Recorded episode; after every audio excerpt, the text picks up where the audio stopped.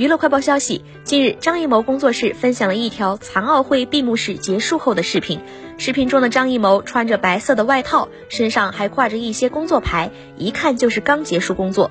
张导亲切地和志愿者们打着招呼，并向志愿者说辛苦了，声音中气十足。而看到张艺谋的志愿者们，当然不会放过这个机会，纷纷表示希望能得到他的签名。还有志愿者让他在衣服上签，张艺谋也欣然答应。有网友在评论区留下了夸赞，称从冬天到春天，从厚棉服到薄外套，这不仅仅是时间的更替，在背后更多的是不为人知的艰辛。希望导演接下来能好好休息，期待再次相会。